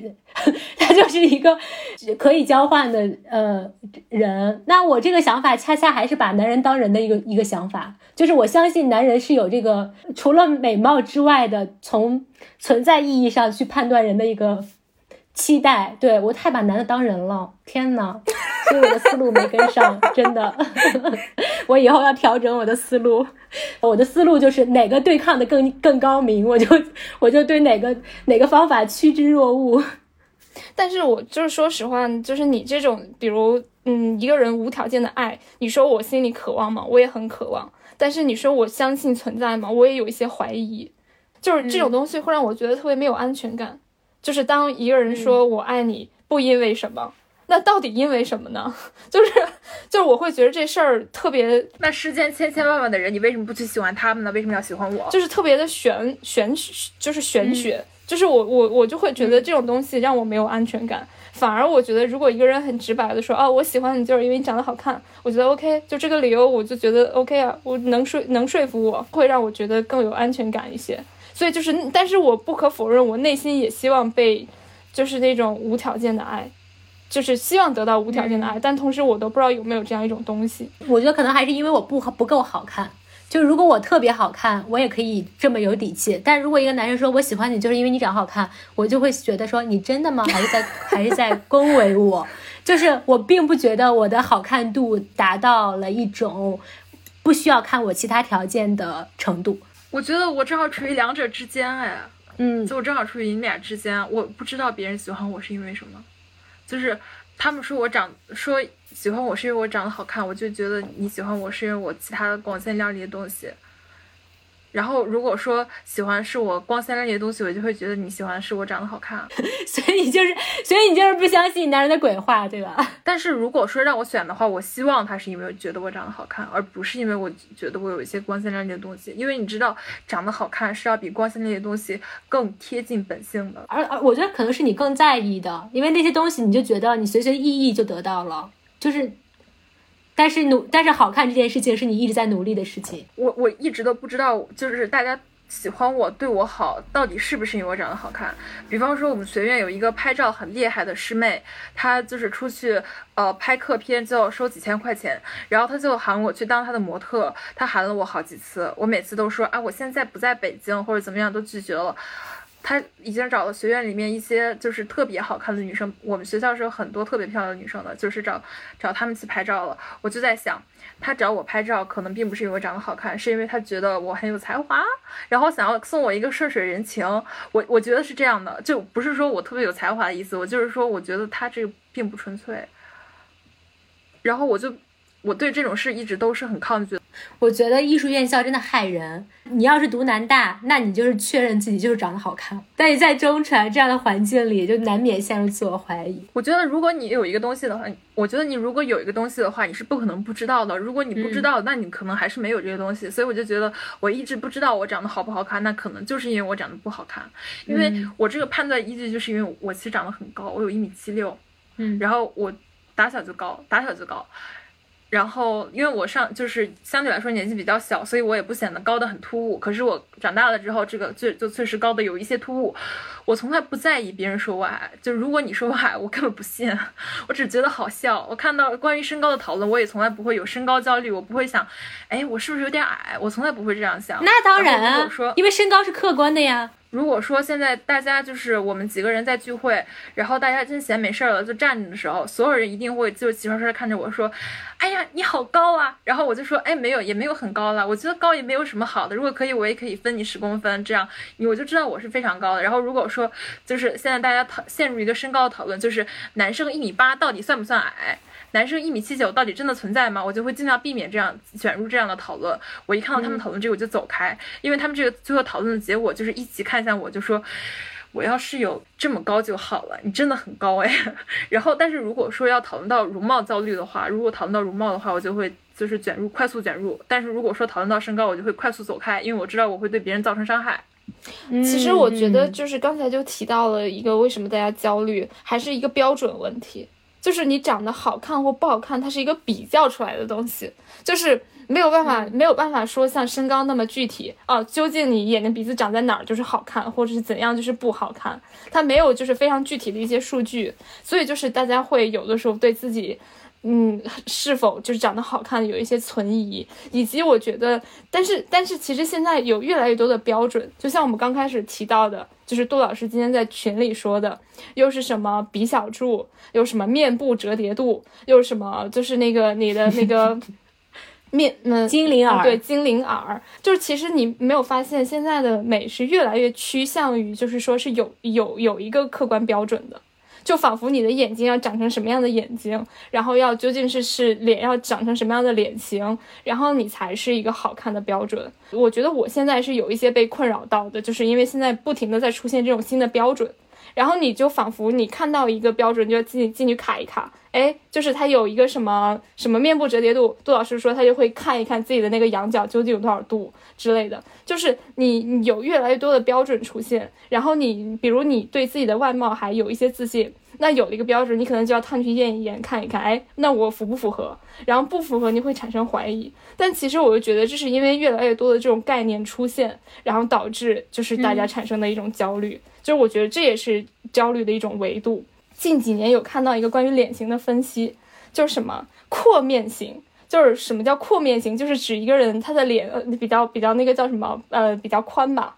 然后就可能你的那个呃眼眼睛的这个外眼角的距离到你太阳穴的距离可能会稍微偏多一点点，就面部叫什么面部留白比较多。那如果你的这个 你你如果你属于阔面型呢，那可能你就不是特别的上相。然后我就有一天我就对照了，发现哦，我好像就是个阔面型，然后我好像就其实不是那么的上相，就是因为我的这个脸会留白比较多。然后我就，但是我就是有一天我又在想，我为什么要知道自己是一个阔面型还是一个就是非阔面型？然后为什么要确定自己上不上相？就是这事究竟对我来说有多重要呢？就我有时候会反思我焦虑这个事情，我有的时候会因为我有这种容貌焦虑而焦虑，就是因为我觉得我不该为这事儿焦虑。你知道吗？就仿佛我觉得说啊，我也怎么着也算是一个有知识的女性，并且就是我，我觉得我要跟别人说我特焦虑，我觉得自己长得不好看，就就也有一点，就是别人会觉得我凡尔赛。对对对对，所以说我也就觉得我不应该为这个事儿焦虑，但是那种焦虑真实存在，所以说我就会这种焦虑就转化为说我为这件事情而焦虑，我反而就觉得我更焦虑了，就是我会有这种感觉，不知道就是杜老师有没有？我有哎，因为我其实我容貌的焦虑非常严重，但是我不太敢说，因为如果我说多了的话，我就知道如果我说的很多，一定会有人骂我，就是觉得你你长得其实还可以，你不就是你表现出来的焦虑和你的长相是不匹配的。然后如果我要说这个事儿，如如果我要说我我知道我发这个容貌焦虑是因为。然后我会觉得会有很多会有一些人来骂我，就觉得我长得其实还可以，又显得我觉得自己长得还可以的，又引发我心里有点焦虑。然后上镜这个事情，这个词是很玄的。我觉得你上镜好还是不？你上镜好看比较好呢，还是上镜不好看比较好呢？我还记得张爱玲在《花雕》里面，就是那个女孩子叫川长，她生病了，就是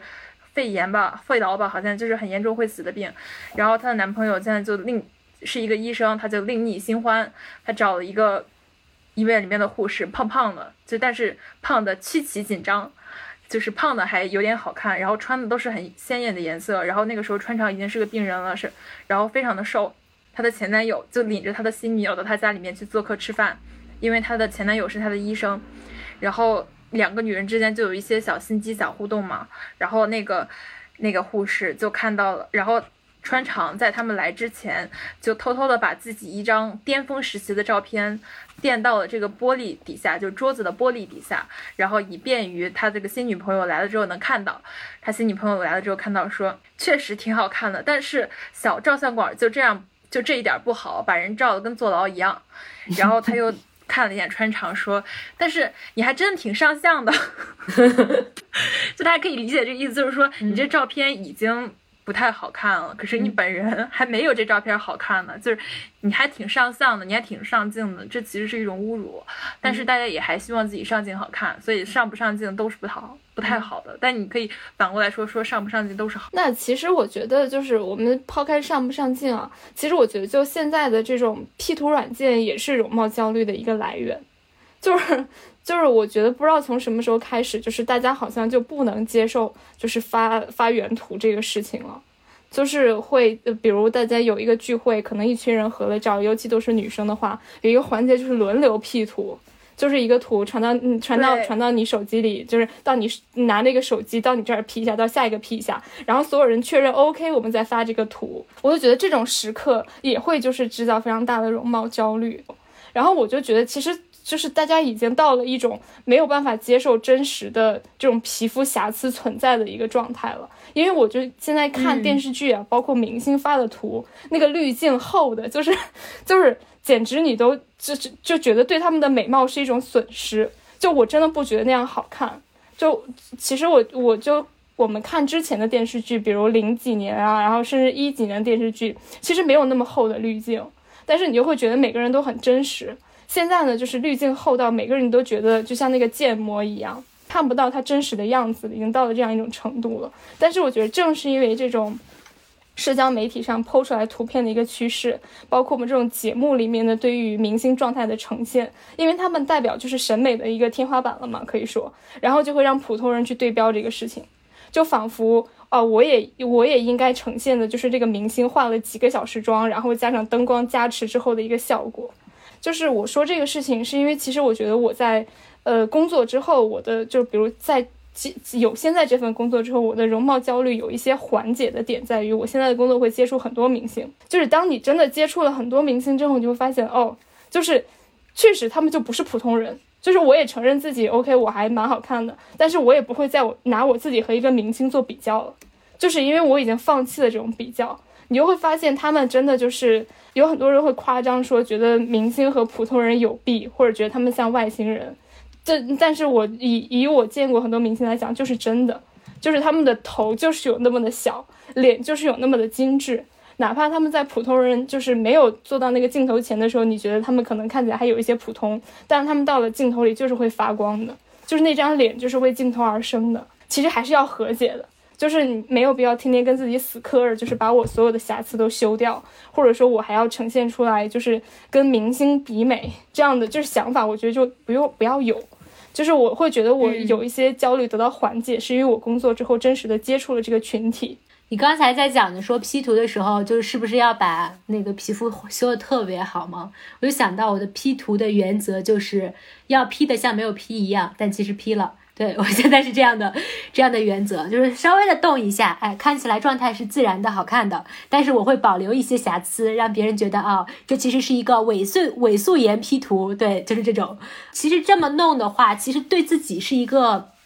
会缓解自己的压力，就是我会发现有一些日常在社交媒体上把自己 P 的特别好看，发出每次出街都是特别好看的图的人，他会有线下的社交压力。他每次见一个人都仿佛在网友面基，但是因为他日常在朋友圈太好看了，所以呢，他去见人的时候他就会会非常焦虑。你刚才说到你这个缓解的方式，是因为你见了很多明星之后觉得有弊，所以就算了，对吧？我在想我是怎么缓解掉的呢？我从一开始就一直在说自己好像基本没有什么焦虑，但是我没有去梳理这个原因是什么。然后咱们刚才聊的时候，其实我发现我自己原来也是有焦虑的，哪怕没有严重，对吧？但是也有焦虑。那是怎么缓解的呢？我突然就是意识到一件事情，就是我最近不是一直在跟你们俩说，我应该都跟你们俩都说过，就是我从去年八月份到现在没有买过一件新衣服。对，就是，但是我之前是一个狂买衣服的人，我就几乎每一次发了工资，我就要去买新衣服，所以到现在我都没有存款，就是我觉得有这方面的原因。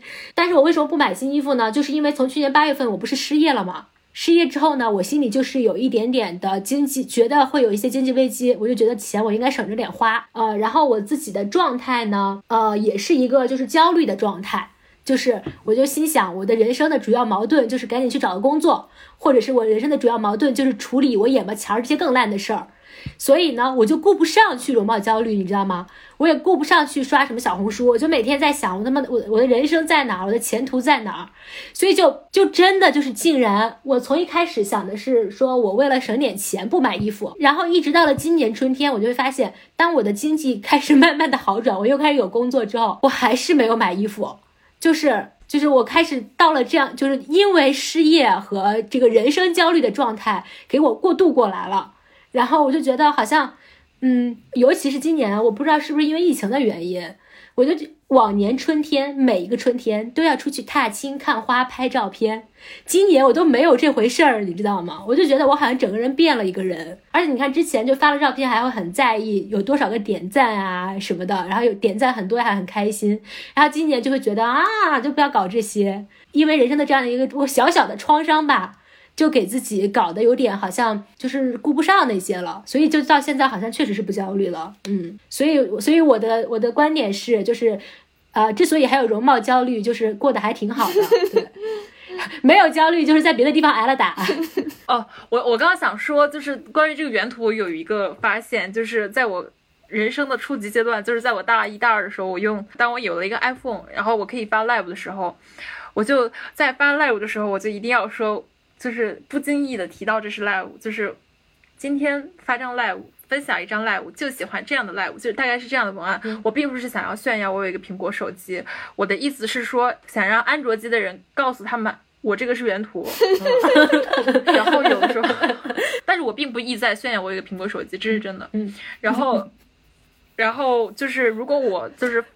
拍了一张原图，然后我不是用 iPhone 拍的，或者说我有的时候你它那个会卡，然后你拍出它就不是 live，但是你这张图就特别的好看。嗯，然后 这张图特别好看，可是它又不是 live，我就纠结，非常纠结发不发。哦，你你没有办法论证它是你的素颜，它是你的真正的样子，对吧？对，那个拍照也是化妆拍的，可是这张照片我就觉得真的很好看，就觉得好像 P 了也会有显得有点奇怪，不太像我本人了，或者是不好看了。可是我就没有办法接受，我发一个原图。可他也不是赖我白，我就觉得就无法自证清白。对对，但是我要是说今天分享一张原图，就显得很做作。我恨不得录一个视频，就是录一个视频，大家看一下，我这录一个录屏，然后我这是手机，你看这底下信息就是我我拍的，就是原相机拍的。我觉得，因为你这个需求，迟早会有那种美颜相机出了那种修 live 的功能。现在好像就可以 P live 啊。现在就有啊，是啊，竟然这样，那你就又没有办法论证合理性了。我更难受了，我更伤心了。但是他不出这个，我也挺伤心的。不出这个，我就觉得有时候 live 挺丑的。可是他出的这个，我更伤心了，我更没有办法证明我自己了。所以，所以杜老师真的在和素颜和解的路上，还路漫漫其修远。对呀，因为比方说，我之前说那个面部折叠度的问题，面部折叠度就是就是你把就是下巴抬高，然后抬高了之后，你的。就是下巴两条线，就是这个角，它会形成一个角，嗯，然后如果这个角是锐角的话，就说明你的面部折叠度很高，这样的话就是一个好看的脸，这样你就上镜。然后如果这个角是一个钝角的话，就说明你的脸就是。是很宽的，然后它上镜可能就不那么好看。我就这么一仰，然后那天我就马上拍了一张，因为这也很快。拍了之后我就不知道，我就百思不得其解，这到底是一个钝角还是一个锐角呢？因为你拍出来之后，它是这，它是就是在画面中央的，其实你没有办法判断的。然后我就毕业一年了，我没有打开过我的 PS，我可能都已经两年没有打开了。我第一次打开我的 PS 是测量这个角，然后我还有一段时间。我还有一段时间，就是一九一九年还是二零年的时候，那会儿有疫情，然后所以我们就在家里待了封了很久。封很久的时候，我的右边的智齿有点痛，就是下牙。但是那会儿嘛，我就觉得智齿这个事儿好像也不值得你就出院，就是去住院或者怎么样的。然后我就没有管它，然后我就一直用左边咀嚼东西。然后等到就是开春了，我们就解封了，我发现我两边脸不一样大了。就是我发现我两边脸就是笑起来的时候是不对称的，不笑的时候是对称的。然后鼻子下这个笑纹它也是不对称的。我为了论证它有多么不对称，我当时还是齐刘海，就把刘海梳上去，给自己正脸拍了一个照，然后放到 PS 里面，然后把两边切下来，然后，然后就是调整透明度又叠到一起，然后去分析我到底就是哪里不对称，然后发现不对称的地方还挺多的。然后我就之后就练习只用我垮掉的那半边脸嚼东西，然后可能嚼了有一年，然后就好了，就是大概就是对称了。你知道我现在越聊，我就觉得其实我们就这个，嗯，就是在容貌这方面是一个内卷，就无止境。一旦一旦有一个人提了一个什么新的概念或者新的就是能论证美的方式，对对，大家都要去反复往那个边上靠一靠。你知道你说的这个面部折叠度，我老早也看到了，但是因为我这个做了手术，我的没脖子没有办法仰，所以我到现在也没有办法论证 论证我的折叠度到底如何，就就躲过了一劫。就是好了，我就不需要知道这个概念了。所以你看，你不知道你就不焦虑啊，真的。嗯，所以说。远离小红书保平安，对对对对，远离远离，就不要在小红书这种妈味很重的地方待太久，要不然真的会很焦虑死。为什么是妈味？因为就是对应着爹味，就是 masculine，就是爹说你不好和妈说你不好的区别。黄姐刚才讲那个什么，给自己就是打分，可能觉得自己是个什么六点五分、七分吧。我希望别人给我打七分啦，就是我自己说的时候，我会是我会记自谦一下六点五，但我很希望别人给我打。你知道就是有一个广为流传的什么美女打分标准吗？就是 呃，他那个标准就是从从那个一分可能一直到八分还是几分吧。就是它的那个顶顶分顶分好像是八分还是九分，就是没有十分。首先它那个评分就很奇怪，没有十分。然后按照他那个苛刻的标准，就是比如你那个呃一分可能是有一些面部缺陷，什么什么到两分你可能就是一个就是还 OK 的普平平无奇的普通人，脸上也没有什么亮点，然后之类之类一点一点叠加。然后在他那个打分系统里，比如你那个什么七分，你就可以是一个网红的水平，他就会论证可能啊就是属于、啊，原来七分就可以当网红了呀你听我！说什么七分就是一个网红的水平，就是他要再举例啊，那你可能必须要是一个什么院花的级别，你才可以达到七分。然后八分是什么程度呢？八分你就可以做明星了。然后就比如说九分，九分可能就是明星里面最漂亮的那个，就是那个意思。然后它就是每一个都有非常苛刻的条件。然后我就是无意中看了这个文章之后，我就记了这个。然后我就记得有一天，那也是很早很早很几年前的事情了。然后我妈跟我聊天，我妈是那种就是挺爱跟我没事儿互动的人，她就会说，她说，哎呀，就是那个你觉得你自己长相打打多少分啊？然后我就脑海里回忆起来那个打分系统，然后我在想，我说那就是七分都已经是网红的级别，然后那八分都已经是明星了，那我觉得我又不是网红，也不是明星，那我可能也就是个什么六点五分吧。然后我就我就我妈，然后我妈当时听了之后就非常的惊讶，她说什么？她说你给自己打六点五分。她说：“她说，那你觉得就是那个，那我呢？”然后我妈就，我妈就好笑，她说：“她说，她说那我呢？”然后，然后我就，我就，我就那一刻，我就突然觉得很荒诞，就是我，我就是我突然觉得我内化了一套那个打分体系，然后在那个体系里是没有满分的。然后，然后我们普通可能也不会真的就给每个人去说，哦，这个人怎么样，那个人怎么样，他是几分几分几分。但是有了这样一套苛刻的标准之后，我觉得每个人看待自己容貌的方式都发生变化了。就是就是，我觉得正是因为有这样的这样那样的打分，这样那样的概念，这样你对于自己的就究竟是不是好看这个事情越来越模糊了。哎，你刚才讲那个就是打分的时候，我就还在我还在担心这一期观众听完会不会骂我们？我觉得应该会有人骂我们，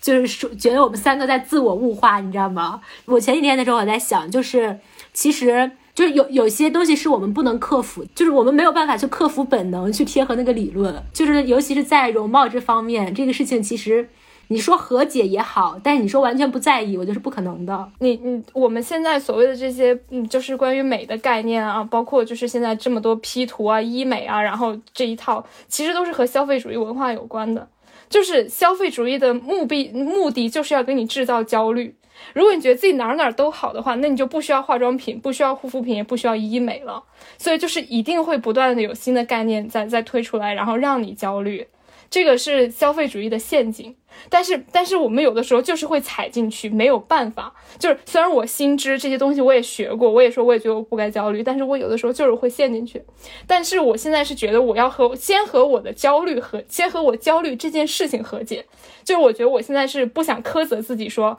啊，你有这种焦虑的想法，你怎么可以焦虑？是是先第一步是我觉得要先和自己的这种想法和解，就是我觉得可能有这种焦虑也是正常的。那就是然后再去正视，就是从心态上正视我的焦虑，然后再去，嗯，下一步说就是究竟要怎么去和自己的焦虑和解。你之所以说嗯跟消费主义和解不了的原因，不光是因为消费主义是个大毒草，而且那个那那个和解不了的原因是因为消费主义给你带来快乐，它实质上给你带来了快乐，所以你干嘛要跟它和解呢？就是。你你你只能是就是两方面的去看看待它，而不要让自己就是说陷到里面去。那就像我们这种女权女，对吧？对吧？我给自己贴标签了啊！我们这种女权女，对吧？知道这个就觉得女权主义这个理论非常好啊，就是我们这个女性啊，女性同胞要站起来。但是至少目前这个阶段，嗯，就还是想找男朋友，对吧？就是还是希望有一个男人的怀抱。那这个事情就是因为你觉得男人的怀抱也是很不错的，对不对？你还是很很可。你之所以会这么想，就还是因为你很渴望爱，对不对？所以我就觉得，就是人没有为了人没有必要为了理论去去做一个苦行僧啦。对我觉得放在这个和容貌和解这个话题上也是适用的。好，我觉得黄姐说的特别好。就我觉得真的是就是焦虑吧，咱就焦虑一下，但只要不要把这个变成生活中所有的课题就好了。但是我一直都觉得我不被爱是因为不够美。我是觉得不是，我是觉得就是哪怕很很美，也有可能不被爱，真的，就是就是美和不美的人，永远都会都会有面临这个就是究竟被不被爱的问题。我觉得这就是另一个课题了。但是我觉得更美就会，我觉得我觉得就是更美就会更悲哀。哦，当然这是事实。我的意思就是说，就是你碰到个体的人的时候。就是广泛的来说，我们都知道更美就受会受到更多的爱，这是一定的。可是你对于个人的话，比方说你现在碰到一个男人，我就会想，是我现在是很不错，可是如果我更好看，你就会更喜欢我，嗯，你就会给我更多的热情。但是我是想说，嗯，我觉得每个人在参照自己的时候，可能就是会有焦虑的。但是从我这个外界看来，我觉得卡老师已经是顶级文女了。就你现在的长相，已经可以就是呃配全全中国所有的有钱人都是 OK 的。对，就是再有钱的男人，我们就是需要黄姐这种朋友。黄姐之前还让我对标择偶找王石，我真的是。哎，你你有没有觉得茉莉长得非常的像那个王石的老婆田朴珺？没有啦，根本就但是她比田朴珺好看多了。田朴珺那个在《甄嬛传》里面那个脸已经有点僵了。对，我觉得因为田朴珺整过啊，我觉得她就是高配版的田朴珺。我觉得她是田朴珺和宋佳的结合。田朴珺 什么鬼？田朴珺 Plus。对啊，所以还焦虑啥？不是 Plus，我觉得还是有点污。这段掐掉，掐掉啊！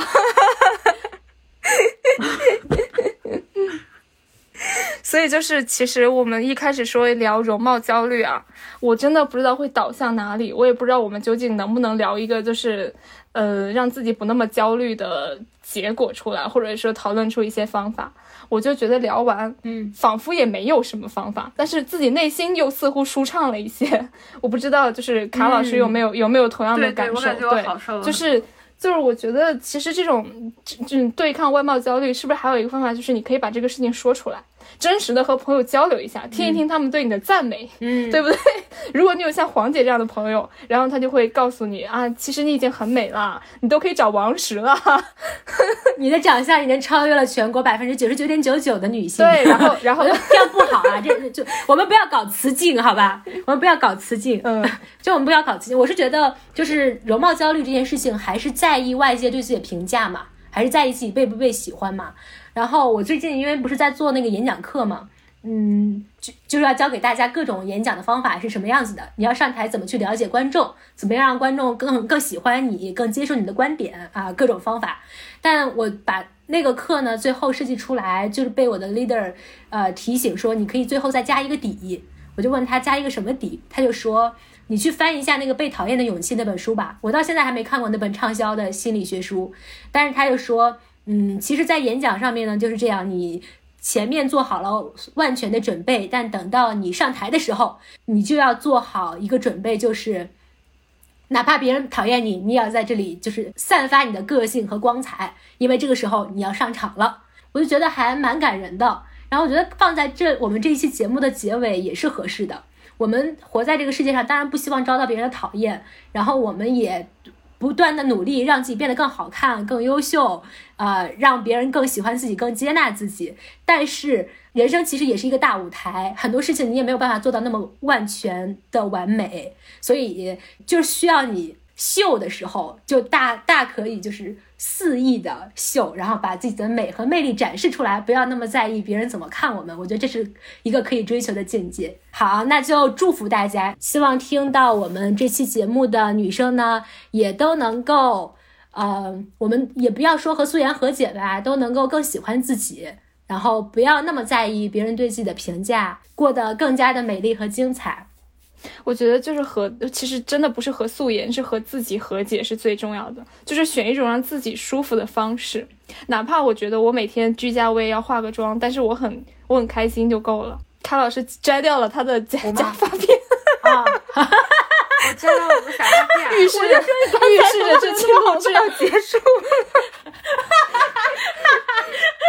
你没有发现吗？我刚刚就在过程中就就戴上我的假发片，因为我们现在是不可以要这个发缝的。我们现在发缝是一个糟糕的 事情，你知道吗？我就说刚才你的头发怎么那么好看？